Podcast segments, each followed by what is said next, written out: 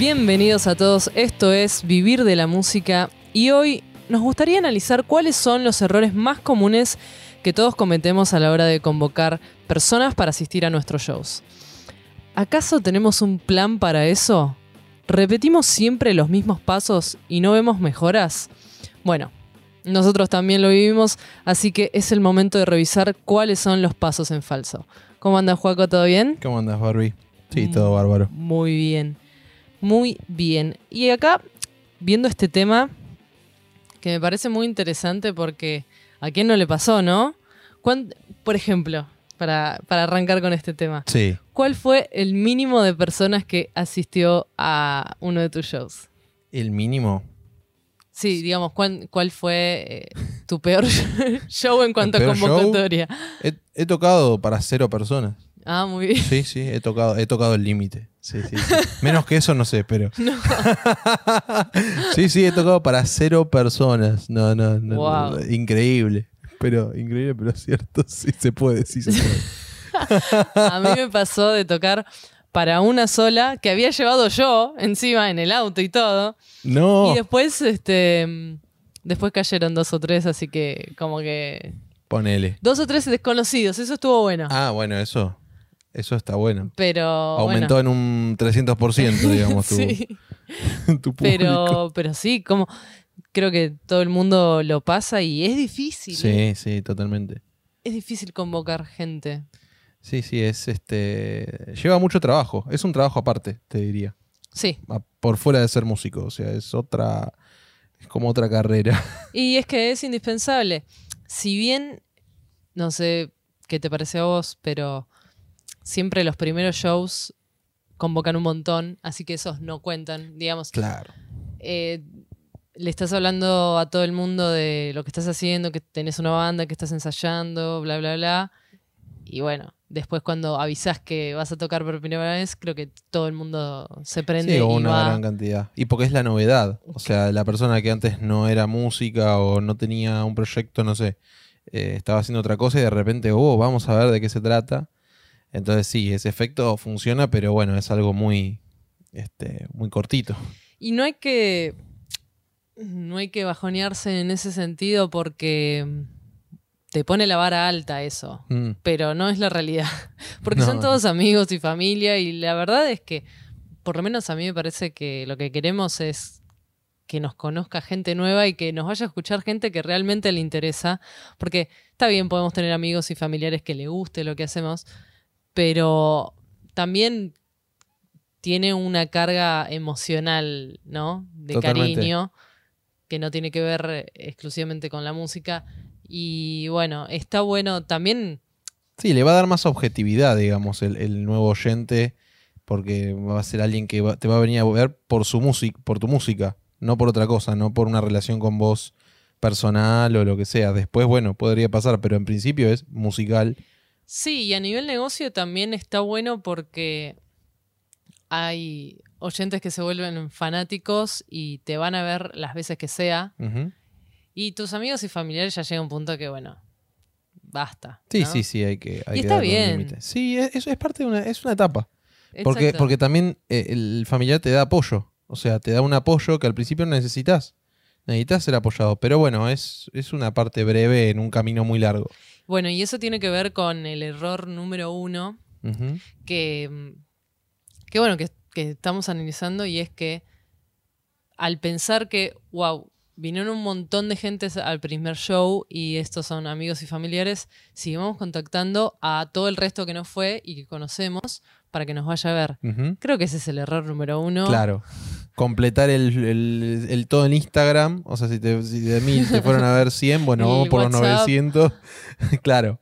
Eh, sí, no, no funciona, ¿no? Porque primero sale del objetivo que decíamos acá de, bueno, buscar gente nueva. Y por otro lado, también te hace perder un montón de tiempo que podrías estar invirtiendo en contactar a esa gente nueva que, bueno, que estamos buscando.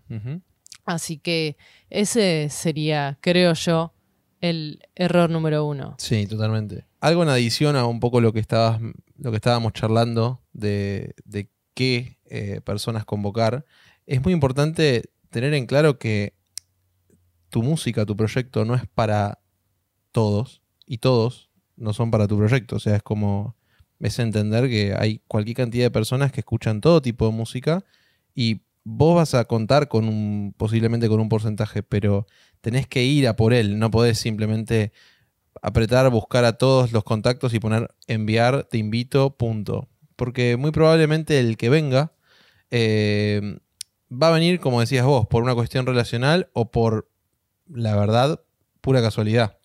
Entonces es importante ser muy específico, ir aprendiendo y a veces no se aprende a la, primera, tenés que ir curtiéndote, pero es importante tener en claro qué oyente querés. Y este oyente tiene varios componentes. Por empezar, si le gusta la música, porque parece una pavada, pero mucha gente que te va a ver mm, dice, ah, no, vine porque, no sé, me gustó, eh, no sé, el nombre, me gustó eh, cómo se visten. O sea, un montón de, de, cuestiones que también hay que tener en cuenta y que vamos a hablar después, el tema de la vestimenta y demás. Pero en primer lugar es decir, bueno, a ver, esta persona, por ejemplo, si yo tengo un grupo en concreto, yo tengo un grupo de rock, tengo que buscar a alguien que le guste el rock. O sea, no puedo mandarle a todo el mundo porque va a venir alguien que va a decir, sí, pero a mí me gusta el reggae y listo. Y ahí, digamos, filtraste un montón de gente. Sí, en, encontrar el nicho, digamos. Encontrar el nicho. Encontrar sí. el nicho y definirlo y saber bien cómo es. También qué frecuencia tiene esta persona de salir. Porque no es lo mismo alguien que escucha, por ejemplo, rock, pero que no sale o sea, que escucha todo en su casa, que no, no tiene un hábito de salir, es muy poco probable que te vaya a ver a vos y a, los grupos que le gusta. En cambio, hay gente que tiene la costumbre de salir, de probar, de... Lo hay, existe, quizás cuesta, pero existe. Entonces es importante encontrar esa persona y hoy, felizmente, la tecnología puede ayudar a encontrar más fácilmente esos, esos nichos pero es un laburito. O sea, la realidad es que es un laburito. Sí, y otra cosa para agregar uh -huh. a eso que me hizo acordar es que hay que tener cuidado también con, mm, primero, hacer el filtro, ¿no?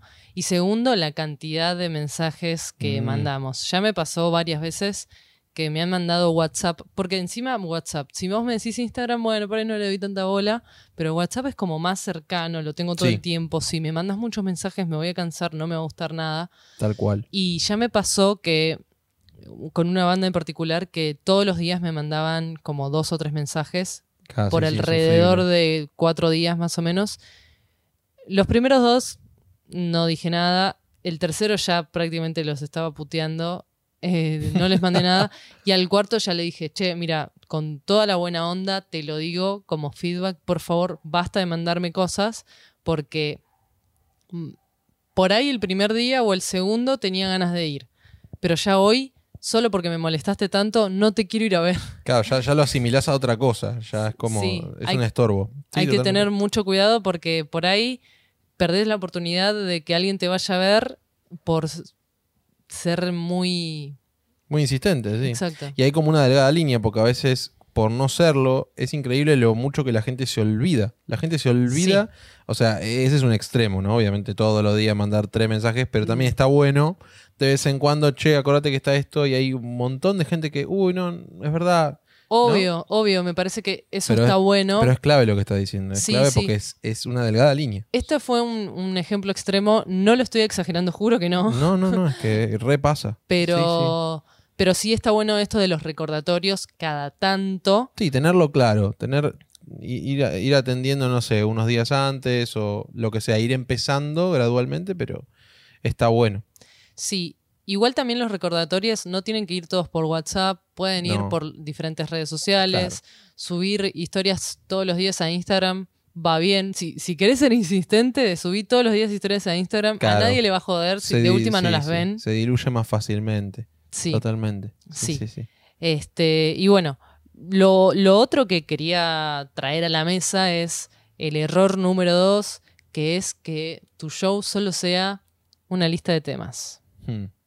Porque también me ha pasado de, no sé, ir a tomar algo y de casualidad que toque una banda y no me decía absolutamente nada. O sea, por ahí los temas estaban buenos y con buenos digo aceptables Sí. porque también hay que tener en cuenta que por ahí el sonido del lugar no es el mejor, entonces dependes mucho de esa calidad Sí. y no podés dar el mejor show de todos si no tenés un buen sonido. Bueno, un montón de cosas, pero si encima eh, cada uno viene con la ropa que le pintó en el momento y no le ponen una actitud en el escenario, a mí particularmente me aburre un poco, a menos que seas tremendo músico con un talento Sí, sí. y un laburo atrás. Que esté ese aura, digamos, que te mantiene ahí conectado. Sí, que digo, no me importa nada. Pero, ¿sabes una cosa, una curiosidad que a mí me, particularmente no me gusta ver en las bandas? Es músicos que van a tocar con remeras de otras bandas. ¿Por qué? Claro, es tu oportunidad de diferenciarte. Claro. ¿Por qué no pones una remera de tu banda? O una lisa. ¿Por qué, ¿Por qué me haces ver la remera de otra banda? Me hace acordar a la otra banda, te voy a comparar inevitablemente. Claro. Y si no sos mejor, ¿Qué vas a decir? El de Led Zeppelin. y punto. y no me voy a acordar de tu banda, ni de tu Sí, nombre, sí, nada. Sí. sí, sí, es verdad. Es verdad eso, eso, eso pasa. Pero bueno, yo creo que un error es no pensar en estas cuestiones de estética, de visual, porque lo que venimos diciendo también en otros podcasts, que la música no solo se escucha, sino que se ve. Claro, sí, sí, son los tiempos que corren y hay que adaptarse. Y bueno, como decís vos, la vestimenta es, es, es una manera de también estar presente, no solamente a través del WhatsApp y del Instagram en cuanto a recordar, sino hay, ya es una cuestión de, de un estilo. O sea, cada vez que los vean, cada vez que te vean, van a, van a ver, eh, por así decirlo, la marca, van a ver eh, esa, esa impronta como, no sé, pasado con los Beatles. O sea, hoy uno piensa en los Beatles y pensás en, en, digamos, el flequillo ahí, el corte. Y, y después los tipos cambiaron por ahí, pero Es que eso quedó. creo que también, y acá se puede armar hasta una polémica, una discusión, pero está ese pensamiento de, ay no, hacer esas cosas eh, superfluas, no va, eh, lo comercial. Está perfecto si no lo quieres hacer, Sí, está sí. perfecto. Pero me parece que funciona mejor eh, tener estas cosas en cuenta porque como vos lo dijiste, mira, los que han triunfado, todos, absolutamente todos lo hacen. No hay una persona que, por lo menos que yo conozca, que ah, esté triunfando en la música sin que haya pensado estas cuestiones estéticas y visuales. Y mismo puede ser el músico más croto de todos, pero está pensado. O sea, fue vestido croto porque así es su estilo, porque así lo define. Y está bien, Sí, sí, obvio. pero fue pensado. Sí, sí, hace falta poner cabeza, poner tiempo y, y asesorarse bien. Si hace falta, si uno no lo sabe hacer. Otra cuestión que podemos decir como error número 3, vamos por el 3 más Sí, o menos, sí, sí. sí. Eh, que tiene también que ver con esto de que no solo sea una lista de temas. Y es algo que creo que, que, bueno, justo ese show no estuviste vos, eh, pues estoy hablando de nuestra banda en particular, Sí. que nos pasó que, bueno, nosotros armamos una lista de temas eh, pensadas en la casa, ¿no? Porque una cosa es pensar la lista de temas en tu casa, que estás tranqui, sentado, no sé qué, y otra cosa es Ahí. ahí, cómo se vive. Y habíamos pensado una lista de temas súper movida, súper movida. Tenía alguno que otro más tranqui, pero en general eran todos temas muy movidos. Y tocamos en un lugar donde no se podía bailar. Claro. Entonces pasó que estuvo re lindo el show, pero la gente quería bailar y no podía. Y ahí para mí fue un gran error, que es aprender justamente de los errores. No pensamos el show en base al lugar donde íbamos a tocar. Claro. Pensamos un show y ese que sea y que se arreglen. y que sea que sirva para todos los lugares. Claro. No, no, no, es algo que aprendí, que no lo volveré a hacer de esa manera, porque claramente uno tiene que pensar en lo que está sintiendo el espectador. Totalmente. Entonces, a mí también me pasaba que estaba ahí cantando con ganas de bailar, tampoco tenía mucho lugar en el escenario y veía a toda la gente sentada Con que ganas. le ponía mucha onda, así, con ganas, todo Bailaban desde el lugar. pero era como una energía rarísima porque yo quería bailar y la gente también, y yo podía, pero hasta ahí nomás, y la gente directamente no podía. Entonces, pensar la lista de temas en función al lugar donde vas a tocar y también el momento, este, porque por ahí, eh, no sé, por ejemplo, tenemos una banda amiga que se llama Les Diabolets, eh, que mm, hacen todos temas de los 50 clásicos, está muy buena, y yo tenía ganas de que ellos toquen para Navidad, clásicos navideños. Tiré la idea porque me parecía re entretenido y me parecía un re buen show Sí. para ese momento. Y es- esas cosas también hay que aprovecharlas, esas fechas especiales. Sí, sí, obvio. Eh, creo que no hicieron para Navidad, pero hicieron algo de San Valentín en su momento. Y eso también está bueno, ¿no? Pensar los shows con algo más atrayente que lo que, que tus propios temas. Tal cual. Porque recién arrancás, o ponele que no, pero muy poca gente te conoce. ¿Por qué te van a ir a escuchar temas tuyos que rara vez escuchan y que, bueno, puede que les guste, pero por ahí les gusta más quedarse en su casa viendo Netflix y tomando una cerveza? Tal cual. Entonces, pensar estas cosas como es San Valentín, vamos a hacer un show especial de San Valentín y venderlo de esa manera, o estas ideas que a mí me encantan de, creo que se hacen en el Colón, de la proyección de una película con la banda en vivo. No digo que hagan eso, porque bueno, hay que tener toda una orquesta, pero ser un poco más creativos. Claro. No limitarse a, a la música en sí, aprovechar los contextos, entender un poco el contexto sociopolítico, o sea, entender, bueno, a ver, hoy qué cosas nos mueven, qué cosas, eh, no sé. Hoy es, eh, por ejemplo, no sé, en el Instagram están los challenges, o sea, todas las, Sí. por ejemplo, no sé, cu- cu- cuestiones, ¿no? Que, que por ahí, para uno al principio, para alguien que está meramente enfocado en la música, dice, uy, me tengo que meter en esta boludez. Y de repente decís, sí, eh, Sí. y está muy bien, y está muy bien que así sea.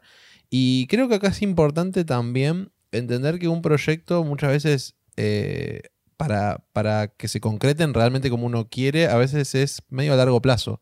Em, yo siempre eh, te contaba eh, hace un rato, me acordaba del caso de Lady Gaga, por ejemplo, que me parece un ejemplo obviamente súper popular y demás, pero el concepto es, la tipa arrancó eh, haciendo una música muy, eh, como, mm, vamos a decir, llamativa, visualmente sentando un precedente, ¿no? Como, como- Extravagante. extravagante, eh, como queriendo llamar la atención a propósito, se ponía un cacho de carne en la cabeza, o sea, cuestiones extra musicales. Y hoy uno ve Lady Gaga hoy en el 2020 y la tipa hace, eh, toca el piano y canta y punto, eh, hace música con Tony Bennett de jazz, o sea, dio un giro de 180, pero eso no fue algo espontáneo, la tipa lo pensó. O sea, Sí, la tipa lo pensó, pero dijo, ok, ya está, ya me conoce medio mundo, ya, puedo, ya tiene la impunidad, por así decirlo, Sí. ¿no? De decir, y bueno, hago jazz.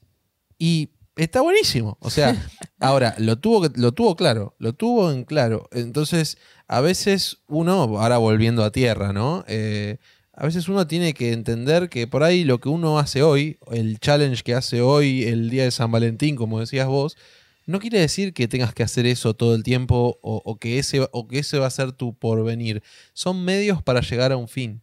Entonces, si vos realmente crees que lo que vos haces, tu contenido, está buenísimo, bueno, eventualmente va a llegar, eventualmente lo vas Sí. a poder ubicar, pero bueno, hay que, hay que estar al tanto de lo que pasa a tu alrededor, no puedes simplemente eyectarte. Sí, sí, es que es el camino para encontrar tu nicho, es como lo que decíamos. Claro. Eh, y cuando lo encuentres, esa gente va a poder entender eh, tranquilamente el giro que quieras hacer. Claro. Y los que no, se va a sumar otro nicho porque Sí, ya, eso- eso ya sos siempre. conocido. Eso pasa siempre. Sí, eh, pero también entender que esto es son las reglas del juego. Tal cual. Y hay que asumirlas. Y, no- y dejar. Yo creo que seguir renegando de las reglas del juego, de que el mundo es así, de que el mercado, que el capitalismo. Está todo bien que cada uno piense lo que quiera, y es súper respetable todo. Pero esta es la realidad hoy. Y entonces es tu decisión la postura que, que pongas. Sí. Según la postura que tengas, vas a tener los resultados que decanten de eso. Entonces, yo creo que si hoy por hoy querés vivir de la música, hay que entender el juego, el mercado y adaptarse y eventualmente va a llegar eso que queremos. Sí, después lo usas a tu favor en alguna medida. Podés llegar a usarlo a tu favor. Al principio quizás vas a sentir que estás, entre comillas, como dándole de comer algo que vos no querés, pero eventualmente eso vuelve. Sí. Y tomando esto de las redes sociales, pasemos al, al último error de la noche, del día, de la mañana, de lo que estés escuchando. Hay millones, pero bueno, hay que reducirlo. Sí, sí, obvio, obvio. Pero bueno, tiene que ver con esto de las redes sociales que decíamos de utilizarlas bien, de ser un poco más inteligentes y aprovecharlas a full. Y no, primero, no solo promocionar tu fecha, porque todo el mundo le va a cansar. Eh, Ya, ya nos enteramos que tenemos esa fecha, listo, no me jodas más, Ya está. ya está. Sino que también pensar contenido de valor. Y esto estoy segura que todo el mundo ya lo escuchó y ya está cansado de escuchar que hay que brindar contenido de valor. Pero cada día me estoy convenciendo más de que es verdad, de que este año, este, esta década, esta época está para los creadores de contenido. Mm. Y hoy por hoy hay que aprovechar eso porque realmente creo que hay público para todos y que todos podemos tener éxito con esto. ¿Y a qué voy con esto? Porque por ahí para un músico es un poco complicado porque no es que, no sé, vos tenés un negocio de una academia de marketing, entonces das tips de marketing y por ahí puede ser un poco más fácil.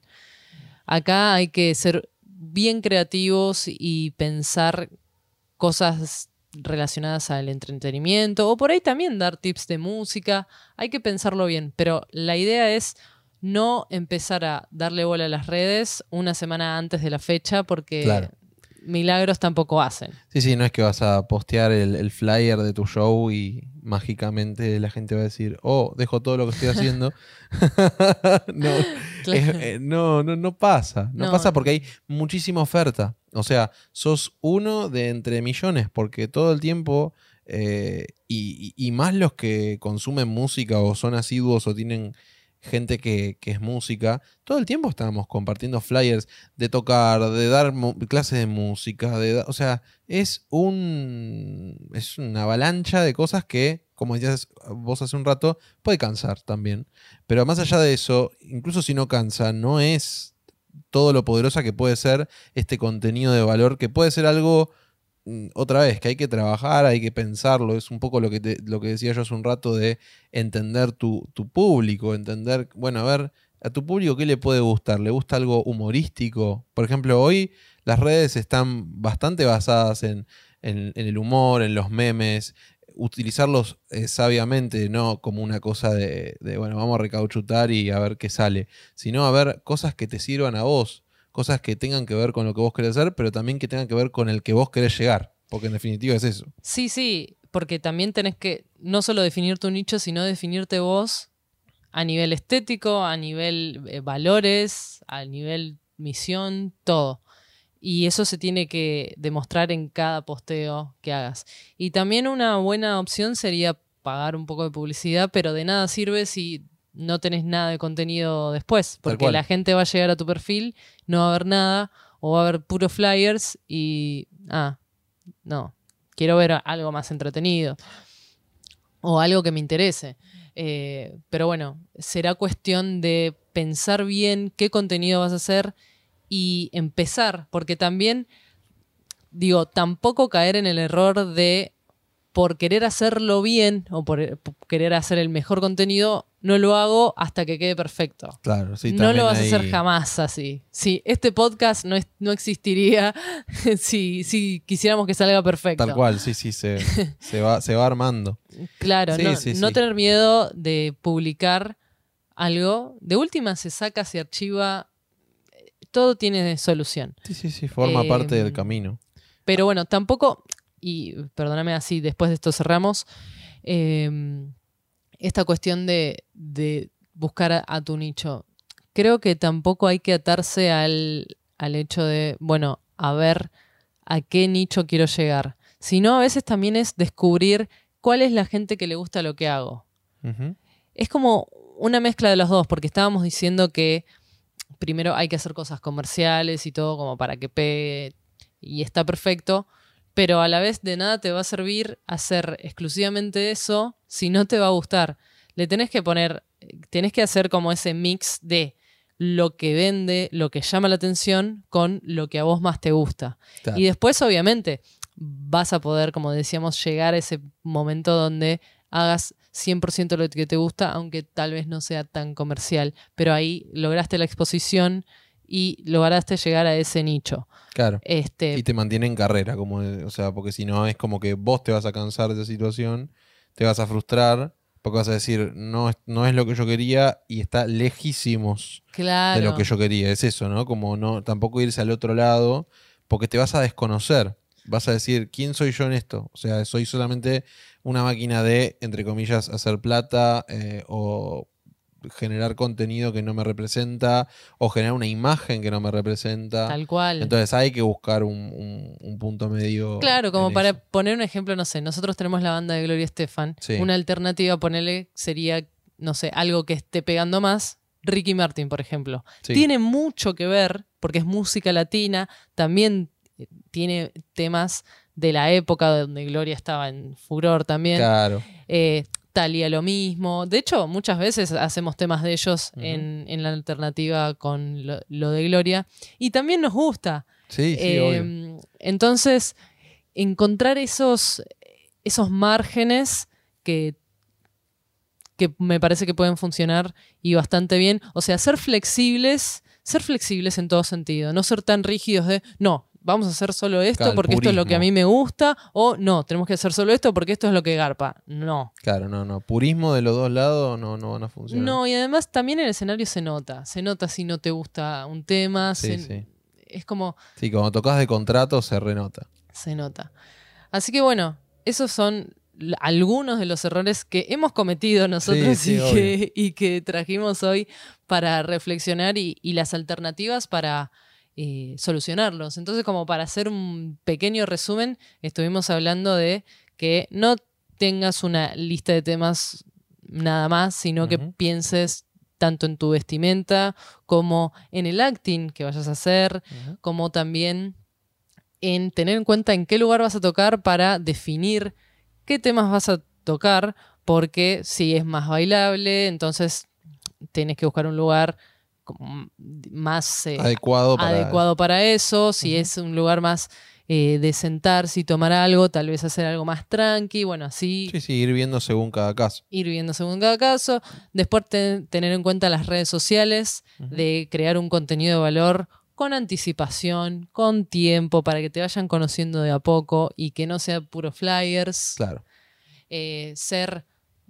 Hacer recordatorios, pero no tan eh, intensos. sí, saber elegirlos, dónde, dónde, dónde ponerlos.